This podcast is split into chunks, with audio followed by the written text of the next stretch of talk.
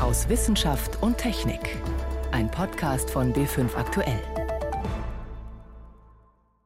Two beautiful little Chinese girls named Lulu and Nana came crying into the world as healthy as any other babies a few weeks ago. Lulu und Nana sind zwei schöne chinesische Mädchen und sie sind vor ein paar Wochen genauso gesund auf die Welt gekommen wie andere Babys auch. Das hat Genforscher He Jiankui in einem Video verkündet und damit für Riesenaufregung gesorgt, denn er sagt, die beiden sind genmanipuliert, dazu gleich mehr. Außerdem sprechen wir darüber, warum sich gestandene Raumfahrtingenieure bei der Landung einer Mars-Sonde um den Hals fallen. Und wir berichten über einen Klimaflüchtling im Nordatlantik, den Kabeljau. Das sind drei unserer Themen heute. Am Mikrofon ist David Globig. Als am Montag die ersten Informationen durchsickerten, dass in China zwei genmanipulierte Babys zur Welt gekommen sind, da folgte ein weltweiter Aufschrei. Nicht nur Wissenschaftler sprachen von einem nie dagewesenen Tabubruch, davon, dass die Büchse der Pandora geöffnet worden sei, und das sei auch nicht dadurch zu entschuldigen, dass der chinesische Forscher die Kinder auf diesem Weg vor dem AIDS-Erreger HIV schützen wollte, den ihr Vater in sich trägt. Am Mittwoch hat sich der Wissenschaftler auf einer internationalen Tagung in Hongkong den Fragen seiner Kollegen gestellt. Von denen sind viele auch deshalb aufgebracht, weil sie befürchten, dass die Genschere CRISPR-Cas9, die He Jiankui genutzt hat, durch solche Versuche in Verruf gerät. Alfred Schmidt über die Reaktionen auf ein extrem fragwürdiges Experiment. Zahlreiche prominente Wissenschaftler aus China und anderen Ländern suchen die Öffentlichkeit und üben scharfe Kritik an He Zhenkui, wenige Tage nachdem dieser mit einem YouTube-Video die Welt davon informiert hat, was er getan haben will. Der Humangenom-Kongress in Hongkong diese Woche diskutierte auf verschiedenen Foren und mit He Zhenkui selbst, was die Forschung am menschlichen Erbgut darf und was nicht. David Baltimore ist Mitorganisator der Tagung. I still think that the statement that we made unser Standpunkt ist und bleibt, dass es unverantwortlich wäre, eine klinische Nutzung von Eingriffen in die Keimbahn vorzunehmen, bevor es dazu Sicherheitsbestimmungen gibt und bevor es einen breiten Konsens in der Gesellschaft dazu gibt. Das müsste ein offener Prozess sein. Beides gibt es noch nicht und somit wäre es unverantwortlich. And that would still be considered irresponsible. Baltimore nimmt nicht nur eine anklagende Haltung ein, er sieht auch eine Mitverantwortung der Wissenschaftsgemeinde. Diese habe sich nicht ausreichend an ihre Selbstregulierung gehalten. Mehr Transparenz müsse herrschen. Hugh Ranzong, emeritierter Professor an Chinas Akademie Sozialer Wissenschaften, formuliert, was 122 prominente Gelehrte in ihrem offenen Brief kundgetan haben, in welchem sie das Verhalten von He Zhenkui ablehnen. Eine wissenschaftliche Entdeckung ist nur dann eine solche, wenn andere Wissenschaftler sie wiederholen können. Eine beliebige These ist keine wissenschaftliche Entdeckung und eine Ankündigung über die Medien gibt der Wissenschaft keine Chance, sich damit zu messen. He Zhenkui selbst sah sich auf dem Kongress in Hongkong vielen kritischen Fragen ausgesetzt. Auf einer Podiumsdiskussion verteidigte er seine Arbeit. For this specific case, I feel it's a, I feel proud actually. I feel proudest. Für diesen besonderen Fall fühle ich mich stolz, vor allem weil der Vater der beiden Mädchen dachte, er hätte alle Hoffnung im Leben verloren. Nach der Geburt allerdings und im Wissen, dass sie nun geschützt sind, sagte er, ich werde hart arbeiten, um die Mutter und diese beiden Kinder zu versorgen in der zweiten Hälfte meines Lebens. His two daughters and his wife for his second half life. Nach wie vor gibt es keine unabhängige Bestätigung für die Behauptung des Wissenschaftlers, er habe durch einen Eingriff in das Erbgut des Vaters die Kinder genetisch immun gemacht gegen eine HIV-Infektion. Seine eigene Universität im südchinesischen Shenzhen ging sofort auf Distanz. In Peking haben Staatsbehörden eine Untersuchung aufgenommen. Das offizielle China will sich nicht nachsagen lassen, man nehme es mit Konventionen in Sachen Humangenetik nicht so genau. Die Debatte um die genmanipulierten chinesischen Babys geht weiter. Ein Beitrag von Alfred Schmidt war das. Inzwischen hat auch die chinesische Regierung ein Machtwort gesprochen. He Jiankui und sein Team müssen ihre Forschungen einstellen. Egal ob Düsenjet oder Propellerflugzeug. Normalerweise ist Motorfliegerei ziemlich geräuschvoll. Doch jetzt haben Wissenschaftler in den USA erstmals ein Flugzeug mit einem lautlosen Ionenantrieb durch die Luft schweben lassen. Gut, es war nur ein Modellflugzeug und es ist auch nur wenige Sekunden geflogen. Aber die Forscher konnten zeigen, der Ionenantrieb funktioniert nicht nur im luftleeren Weltraum. Mehr dazu von Jenny von Sperber. Letzte Woche ist Stephen Barrett vom Massachusetts Institute of Technology seinem Traum vom geräuschlosen Fliegen ein Stück näher gekommen. Mit seinen Kollegen aus der Elektrotechnik hat er tatsächlich ein Flugzeug mit Ionenwindantrieb konstruiert, das jetzt über 50 Meter durch eine Turnhalle geflogen ist. Vollkommen geräuschlos. Das Ganze hat vor acht oder neun Jahren angefangen. Ich war ein Star Trek-Fan und habe mir gedacht, damals sah es so aus, als würden Flugzeuge in Zukunft ganz leise fliegen, vielleicht mit einem blauen Schein, aber definitiv ohne Propeller oder Turbinen. Deshalb habe ich nach einer physikalischen Lösung gesucht, wie man ein Flugzeug ohne bewegliche Teile antreiben kann und bin auf die Ionenwinde gestoßen. Wie ein Star Trek Shuttle sieht das Flugzeug in der Turnhalle allerdings noch nicht aus. Es ist kein Pilot an Bord, denn mehr als zweieinhalb Kilo tragen die Ionenwinde bisher nicht. Fast ein bisschen zerbrechlich wirkt die Leichtbaukonstruktion, wie sie in einem knappen halben Meter Höhe durch die Turnhalle fliegt. Beeindruckend ist es trotzdem, denn das Flugzeug der MIT-Forscher hat kein Triebwerk. Es produziert den Schub, der es fliegen lässt, selbst. Dafür sind unter den fünf Metern Flügelspannweite mehrere Lagen Drähte angebracht, die die Forscher unter Hochspannung setzen. Das elektrische Feld an den vorderen Drähten erzeugt Ionen, also geladene Luftmoleküle, die durch die Spannung zum hinteren Draht beschleunigt werden. Wenn sich diese Ionen von den vorderen zu den hinteren Drähten bewegen, stoßen sie mit Luftmolekülen zusammen und geben Energie ab. Sie hinterlassen einen Luftzug und das ist der Mechanismus, der hinter diesem Antrieb steht.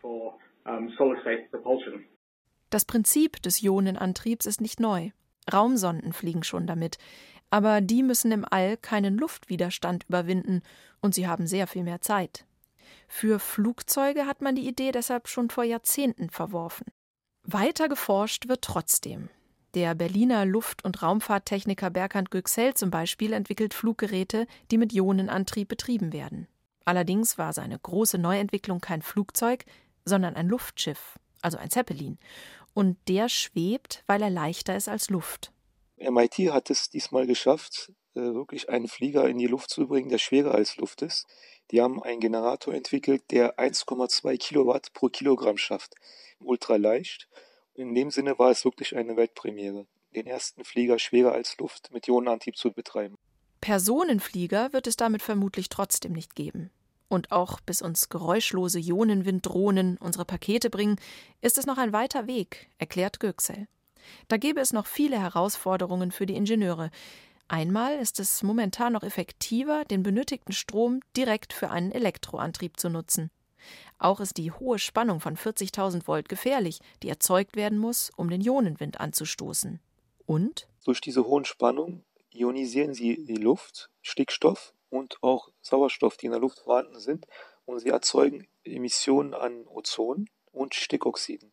Und wenn Sie jetzt neben diesem Antrieb sitzen würden, würden Sie wirklich das Stickoxid riechen, NOx, was wir versuchen global zu reduzieren. Und aktuell mit dem Antrieb, den der Kollege gemacht hat und den wir auch untersuchen, ist das eine reine Ozon- und NOx-Kanone. Und wenn da jetzt ein Riesenantrieb neben Ihnen fliegen würde, das würde nicht gehen. Aber es ist lösbar. Es ist durchaus lösbar. Der kurze Flug in der Turnhalle zeigt also Potenzial. Und geräuschloses Fliegen ohne Treibstoff das ist ein Ziel, für das es sich lohnt, weiter zu forschen. Nicht mit Ionenantrieb unterwegs, sondern mit einer ganz normalen Rakete war die Marssonde InSight. Am Montag ist sie nach knapp sieben Monaten Flug sicher auf unserem Nachbarplaneten gelandet. Ein spannender Moment, denn nicht alle Mars-Missionen glücken. Vor zwei Jahren zum Beispiel ist eine europäische Sonde aus mehreren Kilometern Höhe ungebremst auf der Planetenoberfläche aufgeschlagen. Wie es bei der Landung von Insight zugegangen ist, das hat mein Kollege Stefan Geier direkt im Kontrollzentrum in Kalifornien miterlebt. Ich wollte von ihm erst einmal wissen, was die Forscher denn mit der Sonde herausfinden möchten. Naja, die spannende Frage ist, wie sieht es eigentlich im Inneren des Mars aus? Man hat da schon viel über die Oberfläche gelernt, hat da schon Rover hingeschickt, Steine untersucht, vieles mehr. Man könnte provokant auch sagen, man hat nur an der Oberfläche gekratzt. Niemand weiß zum Beispiel, ist der Kern flüssig oder ist er fest? Wie dick ist der Mantel oder die Kruste? Und deswegen hat diese Mission Instrumente an Bord, die das Innere durchleuchten, zum Beispiel eben diesen Maulwurf, kann man sich vorstellen wie einen großen Nagel, der in die Oberfläche geklopft wird, fünf Meter tief, und der soll den Temperaturverlauf messen. Dann gibt es noch andere Experimente, zum Beispiel eins, das Marsbeben aufspüren kann. Und dann kann man ausrechnen, rückschließen, wie sieht es eigentlich im Inneren des Mars aus. Und daraus kann man zum Beispiel erfahren, wie hat sich die frühe Erde entwickelt. Auf der Erde kann man das nicht mehr untersuchen. Und deswegen ist es ein ganz spannendes Puzzleteilchen eigentlich zu unserem Bild vom Mars. Nun hatten Sie die einmalige Chance, tatsächlich dabei zu sein während der Landung der Sonde. Sie waren im Kontrollzentrum. Wie war denn das? Was war da für eine Stimmung? Es ist tatsächlich eine erstaunliche Stimmung in diesem Kontrollzentrum und auch im ganzen Umfeld. In den Stunden vorher ist es eine Riesenbohai, ja, Rieseninszenierung. Das ist ja eine Sache, die die NASA sehr gut beherrscht. Zwei Dutzend Kamerateams, 2000 Gäste am Gelände, im Kontrollraum 75 Ingenieure, also Männer und wenige Frauen zwischen 25 und 60, die auf Bildschirme starren. Und da beginnen diese spannenden Minuten und mich hat es ein bisschen an die Sonnenfinsternis erinnert, 1999. Da war es auch so, von einem Moment auf den anderen ist der große Trubel in völlige Stille umgeschlagen. So war es auch im Kontrollzentrum. Ganz ruhig geworden. Nur noch die Durchsagen hat man gehört von dieser Flugleiterin. Die hat immer die einzelnen Schritte angesagt. Das Ganze dauert ungefähr sieben Minuten. Heißen ja auch die sieben Minuten des Schreckens. Und dann kommt dieser eine Beep, also die Bestätigung der Landung. Dann heißt es Touchdown confirmed. Und dann drehen alle völlig durch. Ja. Also auch die sonst eher seriösen Ingenieure, würde ich jetzt mal sagen, umarmen sich, schreien. Teilweise haben sich die Leute geküsst. Also das waren wirklich echte Emotionen. Aber es ist auch kein Wunder, wenn man sich mal überlegt, ja, manche von denen haben sieben Jahre an dieser Mission gearbeitet, dann ist die Sonde sieben Monate geflogen und dann kommt es genau auf diese letzten sieben Minuten drauf an. Da fällt dann natürlich einiges ab. Was ist denn ausgerechnet an diesen letzten sieben Minuten so spannend? Warum können sich da die Wissenschaftler nicht einfach zurücklehnen und abwarten? Ja, das Problem ist, jetzt sind zum Zuschauen verdammt. Ja, in dieser Zeit des Abstiegs vom Anfang der Atmosphäre bis zum Boden kann niemand mehr eingreifen. Da müssen viele Schritte automatisch ablaufen. Dauert ungefähr sieben Minuten, bis die Sonde dann wirklich aufsetzt. Und das Bizarre ist, wenn wir auf der Erde erfahren, dass die Sonde gelandet ist, dann ist sie in Wirklichkeit schon seit acht Minuten da. Nun gibt es auch die ersten Bilder von dieser Sonde von der Marsoberfläche. Was ist denn darauf zu sehen? Also das erste Bild war schon sehr aufschlussreich für die Forscher. Erstmal natürlich großer Jubel. Bild vom Mars ist immer was Besonderes. Und man wollte ja in einer Gegend landen, wo keine großen Steine sind, denn dieser Maulwurf, der soll ja in die Tiefe geklopft werden. Da sind Steine eher ungeeignet, da braucht man Sand. Und das ist genau auf dem Bild zu sehen. Man sieht viel Staub, ein Stein. Ansonsten ja eben schwarze Punkte auf dieser Kappe. Die Kamera hatte noch eine Abdeckung drauf. Und das zweite Bild, das kam, das ist vom Roboterarm, von einer Kamera auf dem Roboterarm. Das zeigt, soweit man sehen kann, ist alles unbeschädigt und hat eben nochmal bestätigt, dass man in einer relativ, naja, in Anführungsstrichen ruhigen Gegend gelandet ist, wo viel Sand ist. Was sind denn jetzt die nächsten Schritte? Können die Forscher dann sofort diesen Maulwurf jetzt in Betrieb nehmen oder was passiert jetzt erstmal? Dauert tatsächlich noch einigermaßen lang. Also die Landung war nur der erste Schritt und völlig untergegangen ist ja, dass die Sonnensegel auch eine wichtige Rolle spielen. Äh, man muss ja warten, bis sich der Staub wieder legt von der Landung. Dann sind diese Sonnensegel ausgefahren worden, kreisrund wie so chinesische Fächer kann man sich das vorstellen, weil ohne Strom ist natürlich auch am Mars nichts los. Hätte das nicht geklappt, dann wäre die Mission auch vorbei gewesen, ja, trotz geglückter Landung. Jetzt wird erstmal geschaut mit Kameras, wo können wir diese Instrumente platzieren, wo sind geeignete Stellen. Das wird Wochen dauern. Man muss das langsam machen. Man darf nicht vergessen, wenn eine Sache schief geht, ja, dann sind ein paar hundert Millionen Euro in den Wind geschossen. Wann können wir dann, dann mit ersten Ergebnissen rechnen? Also richtig gemessen wird tatsächlich erst, wenn dieser Maulwurf drin ist, fünf Meter. Und wenn dieses Seismometer, das die Beben aufspüren kann, messen kann, das wird wahrscheinlich im März sein, wenn alles reibungslos klappt. Das heißt, dann wird gemessen und richtige Ergebnisse, die man deuten kann, da geht man davon aus, dass man es erst Mitte des Jahres hat. Also es wird noch eine ganze Weile dauern. Für die Wissenschaftler ist jetzt das Wichtigste, man ist gelandet, der Strom ist da, die Stelle ist gut und jetzt kann es erst langsam richtig losgehen. Stefan Geier war das zur Mars-Mission InSight. Das Deutsche Zentrum für Luft- und Raumfahrt hat seine Reise nach Kalifornien unterstützt. Sie hören B5 aktuell am Sonntag aus Wissenschaft und Technik, heute mit David Globig. Die nächsten Tage stehen ganz im Zeichen der 24. UN-Klimakonferenz. Im polnischen Katowice wollen die Staaten endlich verbindliche Regeln dafür verabschieden, wie sie das Pariser Klimaabkommen von 2015 umsetzen. Dass die Zeit drängt, das machen auch die neuesten Zahlen der WMO deutlich, der Weltorganisation für Meteorologie. 2018 lag die globale Durchschnittstemperatur wieder auf Rekordhöhe. Damit waren die vier Jahre seit 2015 die wärmsten seit Beginn der Aufzeichnungen. Die steigenden Temperaturen machen zunehmend auch der Tierwelt zu schaffen. Forscher warnen jetzt, schon bald könnte es einen der wichtigsten Speisefische treffen, den Kabeljau, und mit ihm auch den Polardorsch. Jenny von Sperber berichtet. Meeresfische vermehren sich zu ganz bestimmten Jahreszeiten an ganz bestimmten Orten. Denn nur an genau diesen Orten stimmt die Temperatur, damit die Eier schlüpfen können. Und nur hier stimmen auch die Meeresströmungen, die die Larven in die richtigen Gebiete mitnehmen, wo sie genug zu fressen finden. Kabeljaueier reisen so jedes Jahr von den Lofoten in Norwegen Richtung Arktis.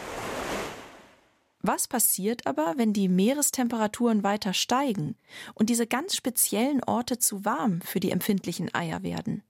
Wie warm darf das Wasser noch werden, damit die Eier überleben? Flemming Dahlke vom Alfred Wegener Institut für Polar- und Meeresforschung wollte das wissen und hat sich deshalb Fischeier aus der Arktis für sein Labor besorgt. Wir mussten mit unserem Forschungsschiff rausfahren in die Barentssee bis nach Spitzbergen um dort Kabeljau und Polardorsche zu fangen, Leben zu fangen. Und die werden dann mit einem speziellen Aquarium, was auf dem Schiff installiert ist, an Land gebracht. Und an Land können wir dann quasi die Eier der Fische entnehmen und sie in kontrollierten Bedingungen aufziehen und beobachten, wie sie sich entwickeln. Im Labor hat er die Eier unter den verschiedenen Bedingungen wachsen lassen, die es in Zukunft geben könnte je nachdem, ob wir es schaffen, die steigenden Temperaturen halbwegs in den Griff zu bekommen oder nicht. Dann hat Fleming Dahlke geschaut, wie viele der Eier überlebt haben. Und es zeigt sich ganz deutlich, dass beim Weiter so würden beide Arten erheblich leiden und ihre wichtigsten Reproduktionsgebiete verlieren wohingegen, wenn wir das Klimaziel erreichen würden, würden tatsächlich für beide Arten mehr oder weniger die Situation so sein wie heute. Also die könnten quasi in ihren angestammten Gebieten so weiter existieren, wie sie es derzeit tun. Für die Fische spielt dabei nicht nur die Wassertemperatur eine wichtige Rolle. Auch der pH-Wert ist offenbar wichtig. Und der ändert sich momentan auch. Denn mehr CO2 in der Atmosphäre heißt auch mehr gelöstes CO2 im Wasser. Das senkt den pH-Wert. Dahlke hat herausgefunden, dass diese Ozeanversauerung den Eiern doppelt zusetzt. Weil die Ozeanversauerung die Temperaturtoleranz der Eier noch weiter einengt. Das heißt, die sich entwickelnden Eier werden noch empfindlicher gegenüber den ansteigenden Temperaturen. Das heißt, die Effekte der globalen Erwärmung werden quasi verstärkt durch die Ozeanversauerung. Wenn seine Eier nicht mehr überleben können, wird der Kabeljau vermutlich in den Norden wandern, in die Arktis, wo sein kleiner Verwandter, der Polardorsch, der am häufigst vorkommende Fisch ist. Aber auch der kriegt Probleme bei höheren Temperaturen. Denn die Arktis, die letzte Zuflucht für Fische, die für ihre Eier ganz bestimmte Temperaturen brauchen, erwärmt sich besonders schnell.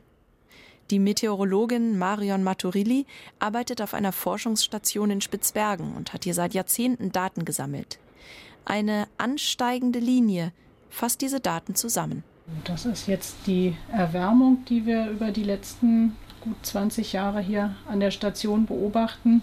Das ist die Jahresmitteltemperatur, die eben über die Jahre zugenommen hat mit etwa 1,6 Grad pro Dekade. Die Arktis erwärmt sich deutlich schneller als irgendeine andere Region dieser Erde.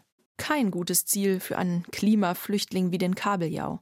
Viel besser wäre es, wenn er weiterhin an seinen altbewährten Orten laichen könnte, wo die Meeresströmungen die Eier und Larven in genau die richtigen Gebiete bringen, um aufzuwachsen.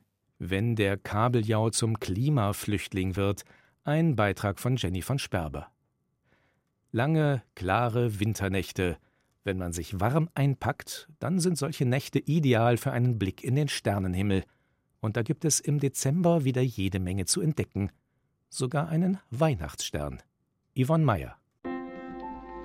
Der Dezember wird was ganz Besonderes, denn man kann nächtelang einen Kometen sehen, sogar mit bloßem Auge. 46P Virtanen heißt er, benannt nach seinem Entdecker, dem US-Astronomen Carl Alva Virtanen.